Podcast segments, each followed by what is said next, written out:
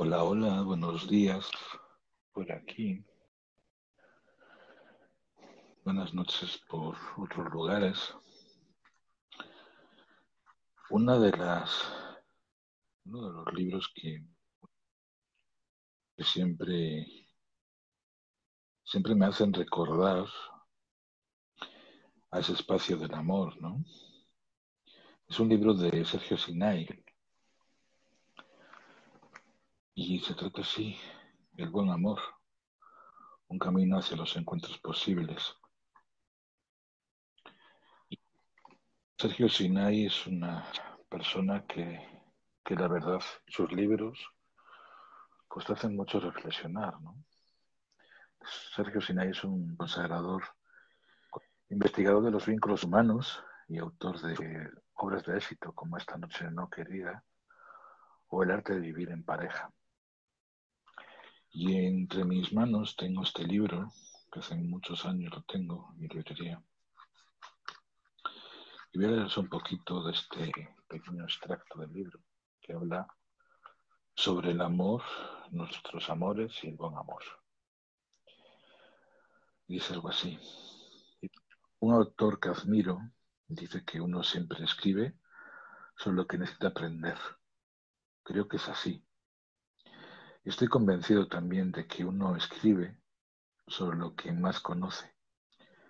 Sus vivencias, sus experiencias, sus pensamientos, sus búsquedas, sus preguntas, sus descubrimientos, sus incógnitas, los misterios con que convive, sus alegrías, sus dolores, su esperanza, su decepción, sus utopías, sus batallas, Creo que cada uno de nosotros es el más autorizado, experto en sí mismo, en lo que tiene y en lo que no tiene, en lo que sabe y en lo que no, en lo que puede y en lo que no.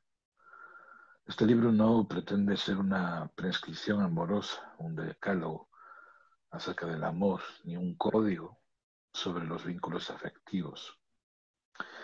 La mejor manera que encuentro para describirlo es decir que se trata de la exposición ordenada de una serie de reflexiones, vivencias, sensaciones, comprobaciones, descubrimientos que he recogido a lo largo de mi propia experiencia amorosa.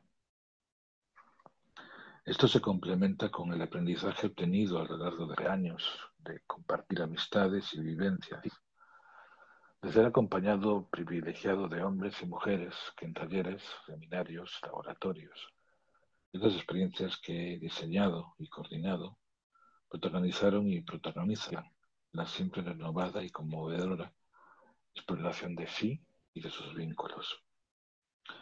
Uno de estos hombres, su nombre es Carlos, dijo una noche al final de una cena fraternal, compartía a varios amigos, y luego de contarnos el final de la relación apasionada y tormentosa que durante un tiempo había mantenido con una mujer, a esta altura de mi vida no busco un gran amor.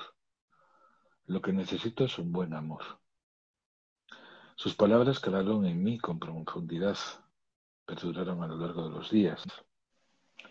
Dispararon ideas, intuiciones, recuerdos, aproximadamente a aproximaron certezas, sin que entonces yo lo supiera. Allí había empezado a ordenarse este libro. El mundo se mueve entre guerras, desencuentros, sucesos científicos, saltos tecnológicos, crisis económicas, incertidumbres, expectativas, revoluciones informáticas, transformaciones sociales y culturales. El planeta se convulsiona en ese ojo del huracán, solo se repite cada diez centurias. El cambio simultáneo de siglo y de milenio. En medio del torbellino, lo que me llama la atención es el malestar amoroso que tiene ese escenario. Lo digamos o lo callemos, lo tengamos presente de forma consciente, o la ignorancia admitimos o lo neguemos, con aceptación o revelándonos, advierto que la mayoría de hombres y mujeres estamos inquietos por el rumbo de nuestra vida afectiva. Los que están en pareja muchas veces viven esa experiencia como un mal necesario. Peor es nada.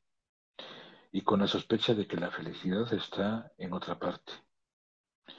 Quienes se encuentran solos con mucha frecuencia creen que el remedio para todas sus inquietudes estará en una pareja y desplazan o postergan todo lo que vaya en esa dirección. Hay otros que van de desencuentro en desencuentro, echándole la culpa al destino, a la mala suerte o a los defectos de los demás, que, según ellos, son fóbicos, histéricas, egoístas, abusivos, aprovechados, etc.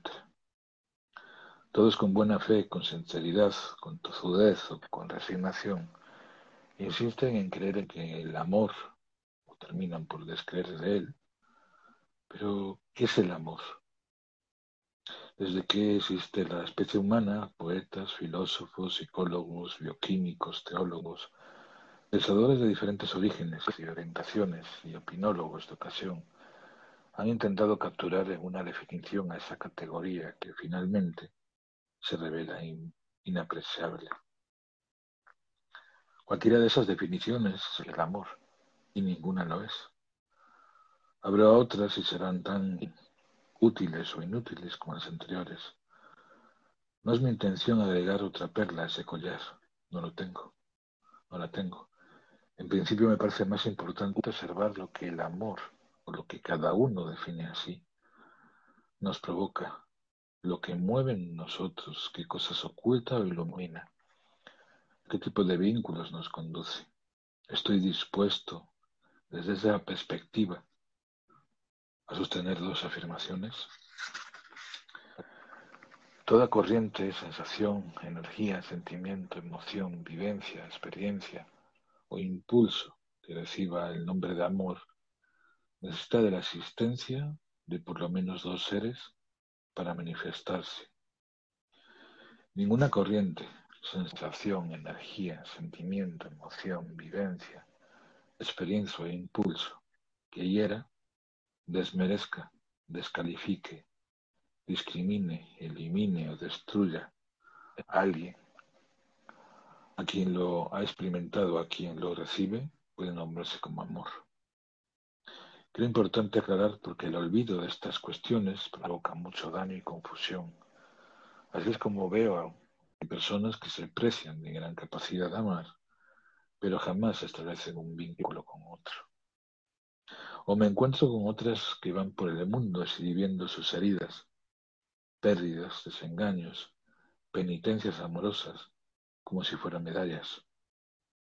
Son tanto los hombres y las mujeres que integran ambos grupos me resulta natural creer que el malestar amoroso es una gran epidemia con la que debemos convivir durante el nuevo milenio.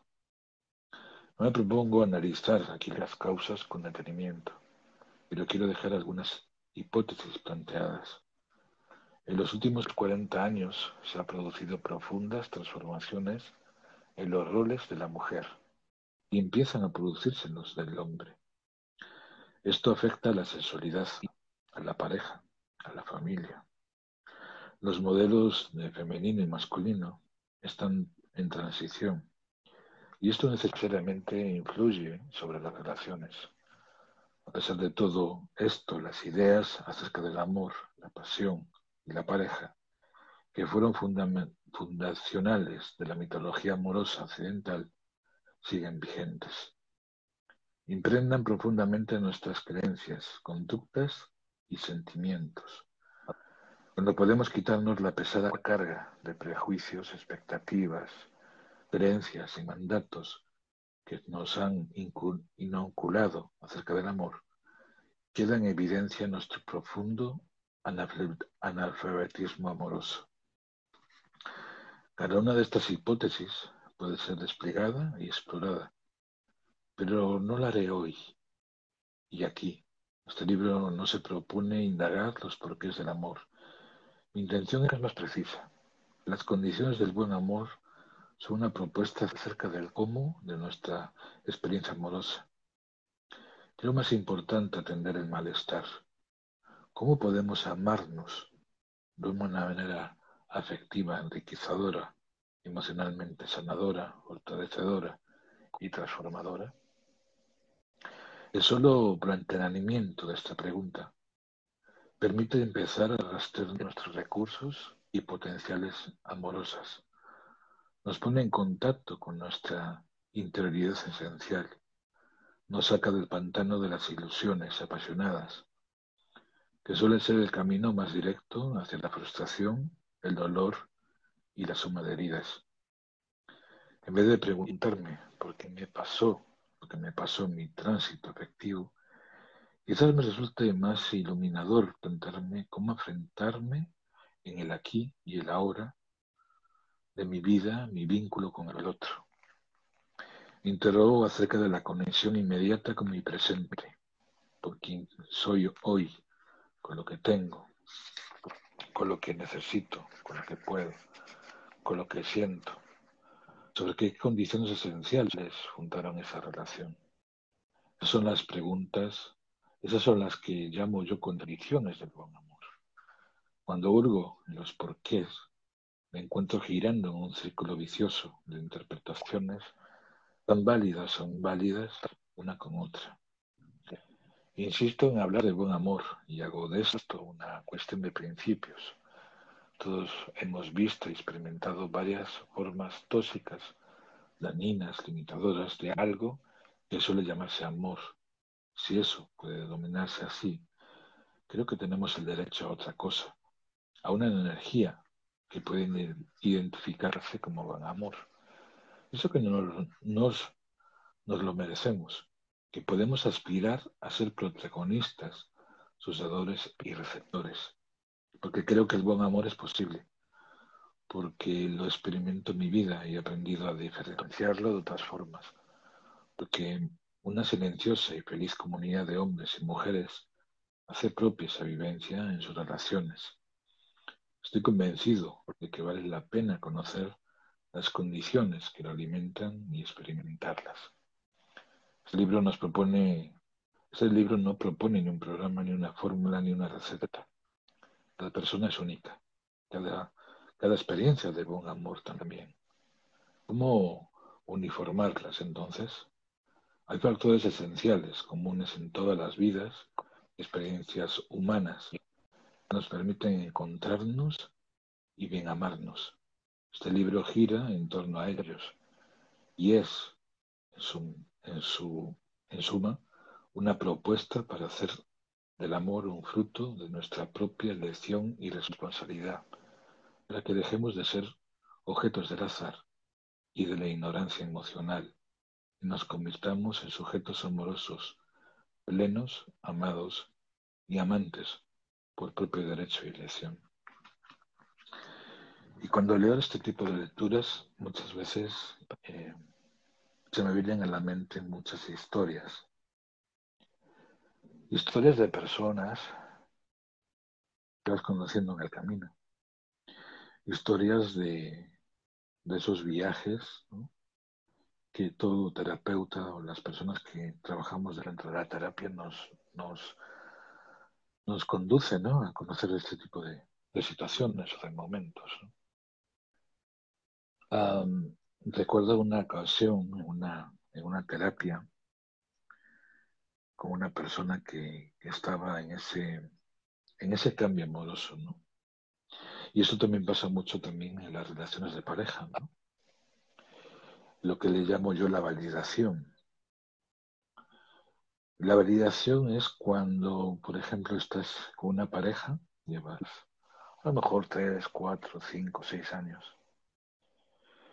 y te das cuenta de que te falta algo en la pareja. Y automáticamente para validar si realmente estás con la pareja correcta, automáticamente tanto el hombre como la mujer, porque esto es un caso solo de, del hombre o de la mujer, surgen esas aventuras, que pueden ser unas aventuras en las cuales pues esa persona, esa pareja, pues no tienen relaciones.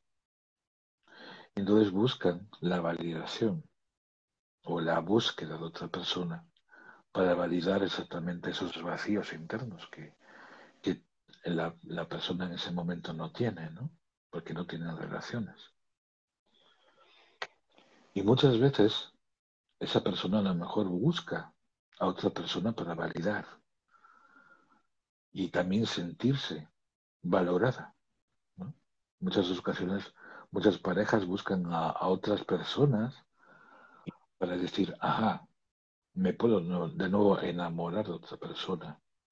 O la persona que yo estoy viendo en ese momento, que camino por la calle y de repente me atrae esa persona.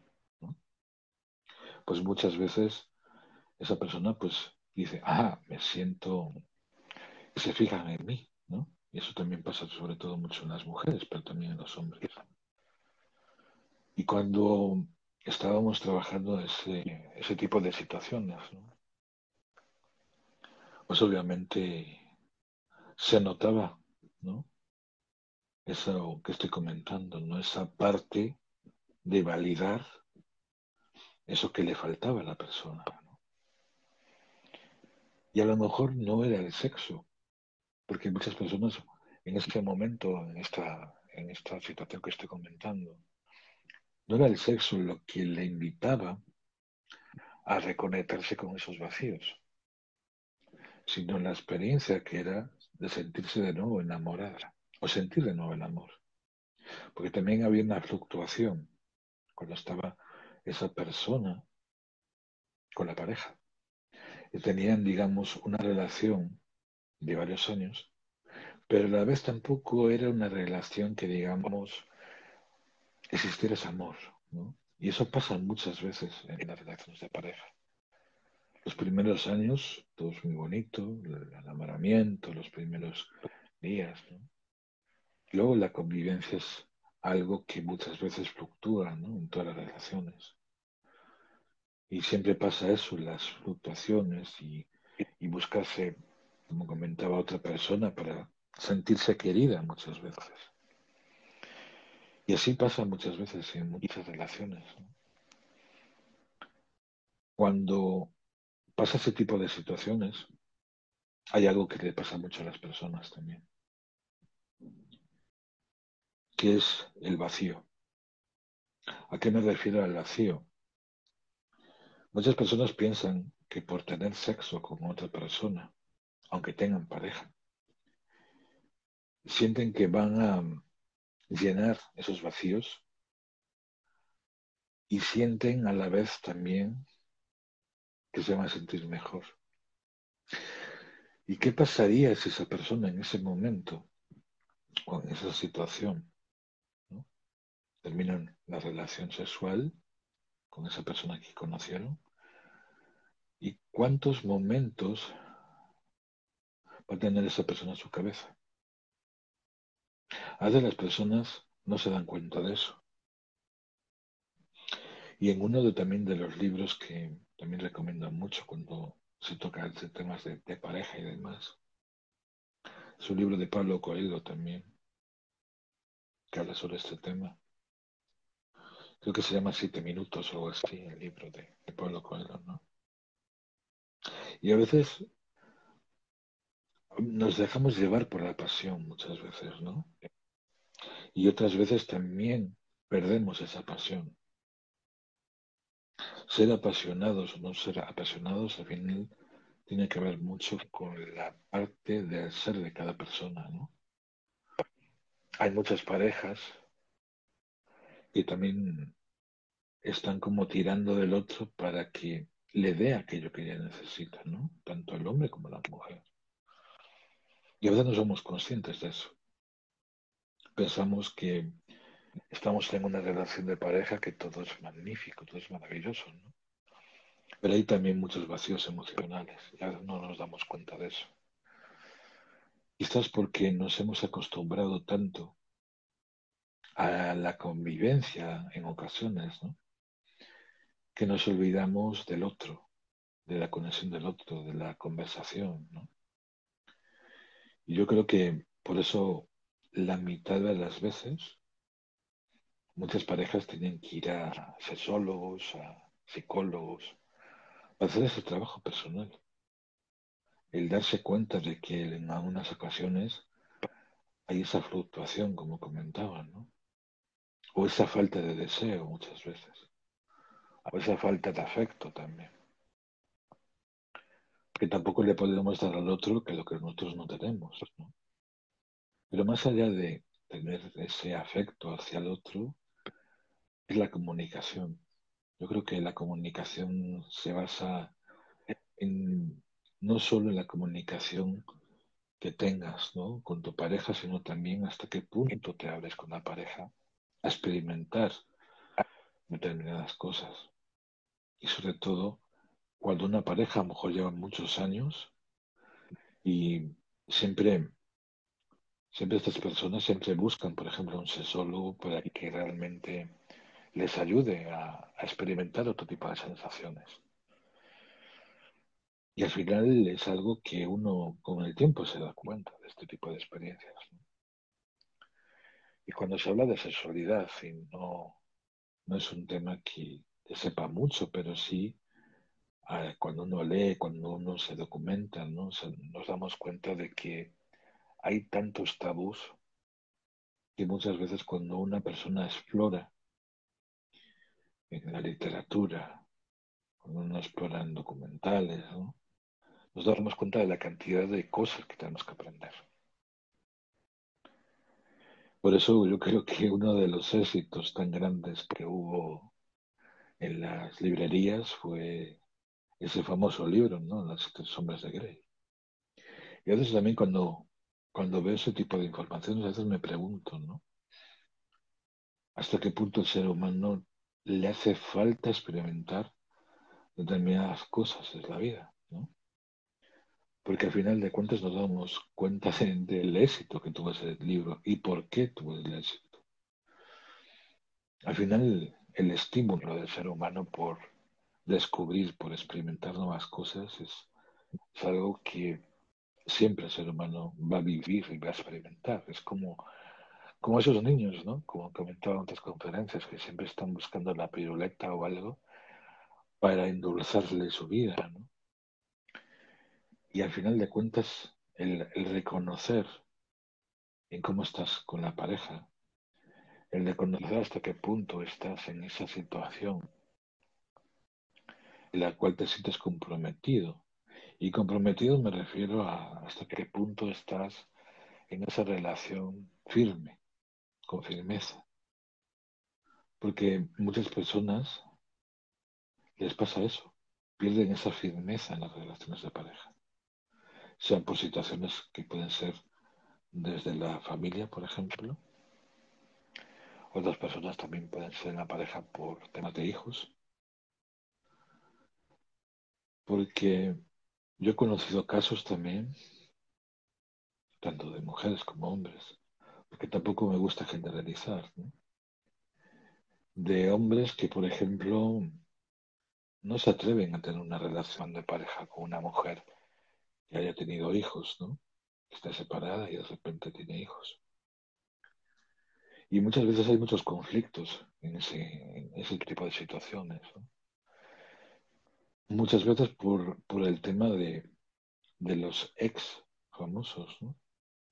Pues esas relaciones tóxicas que muchas veces se viven. Y en ocasiones también por parte de la familia.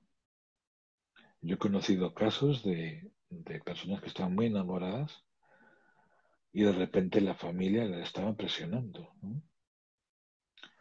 a convivir, por ejemplo, dentro del ciclo familiar, ¿no? Porque muchas veces pasa eso, que de repente se, cuando te casas, te casas con la persona con la, con la cual estás, no con la familia, ¿no? Eso no significa que vayas a visitar a la familia de tu pareja. Otra cosa muy diferente es cuando, digamos que la familia te cuestiona y te dice, no, no, es que tú tienes que vivir dentro de ese ciclo familiar, dentro, y tu casa va a ser la nuestra. Y eso pasa mucho en las culturas, eh, como comentaba en otra conferencia, eh, las culturas, por ejemplo, de la India, ¿no? en esa película Solo un beso, ¿no? que yo muchas veces comento. Esa relación entre la familia ¿no? que no acepta a lo que es el, el novio, ¿no? porque es de una cultura totalmente diferente, porque a lo mejor determinados estudios no, no está en ese momento de, de estabilidad, ¿no? o la manera en la cual las personas están dentro de ese ciclo de estudios de, economía y, demás cosas. Eso también muchas veces afecta a la pareja. Somos conscientes o no, pasa muchas veces. Y al final, no solo eso, sino también otro, otras, otras cosas que pasan muchas veces en, en las parejas es la falta de entendimiento sobre todo en la convivencia. Cuando, por ejemplo, estás con una pareja y de repente en determinadas situaciones en la rutina diaria ves que eso no lo vivías cuando estabas eh, conviviendo o más bien enamorando de esa, de esa persona, ¿no? Y es como una adaptación que tiene que ver también mucho algo que, que las parejas muchas veces también necesitan, que es la educación emocional. El cómo trata al otro en ese momento, porque no es lo mismo, eh, como comentaba, ¿no? Estar enamorado de una persona y luego la convivencia que te lleva a situaciones que en su momento no veías, ¿no? Y por eso muchas veces las parejas rompen también, porque se dan cuenta de que no pueden aguantar la manera de vivir del otro. Yo creo que cuando vemos este tipo de situaciones, lo primero que buscamos es alguien que nos invite un poco a, esa conversación, ¿no? Para entablar ese, esa unión entre diferentes mentes, que al final todo, todos son una, ¿no? Cuando convives con la pareja. Y al final tener una relación significa también un compromiso pero no un compromiso con la otra persona, sino un compromiso entre las dos personas. Tienen que estar dentro de ese ámbito, ¿no? Aunque muchas veces los polos opuestos atraen, ¿no? Y al final es una vivencia que uno tiene que experimentar también, ¿no? Bueno, quería comentaros esa pequeña charla que di hoy y recomendaros este libro que para mí es un libro para, para leer, para analizar. Siempre me gusta cuando hago una charla aquí en Busca la Paz Interior que la gente busque no una respuesta, porque como dicen muchos, la respuesta la tenemos nosotros, ¿no? Pero a veces es bueno analizar lo que, lo que vemos, lo que observamos, lo que nosotros mismos le buscamos en nosotros, ¿no? y que alguien nos invite a reflexionar, a, buscar esa parte que muchas veces eh, con el tiempo, con, con, los momentos del diario vivir, pocas veces nos paramos a pensar. Y yo creo que siempre tenemos que tener espacio para reflexionar. Si no reflexionamos con lo que estamos viviendo en nuestra vida, que nos queda? ¿no? Estar pegados o sobrepegados a algo para que nos dé siempre unas respuestas en nuestra vida.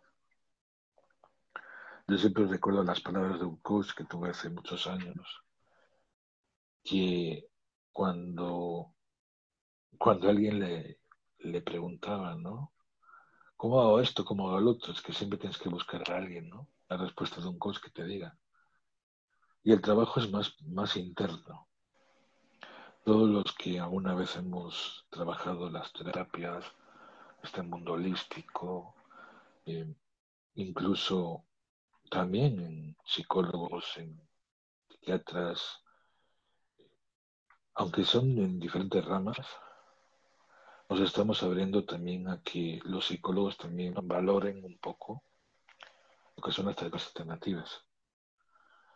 Algunos son más estéticos, porque muchas veces cuando uno se enfrasca demasiado en el estudio tampoco se abre a otra realidad. Y yo siempre soy una persona que siempre indago en mí primero para expresar lo que uno llega a sentir en cada momento.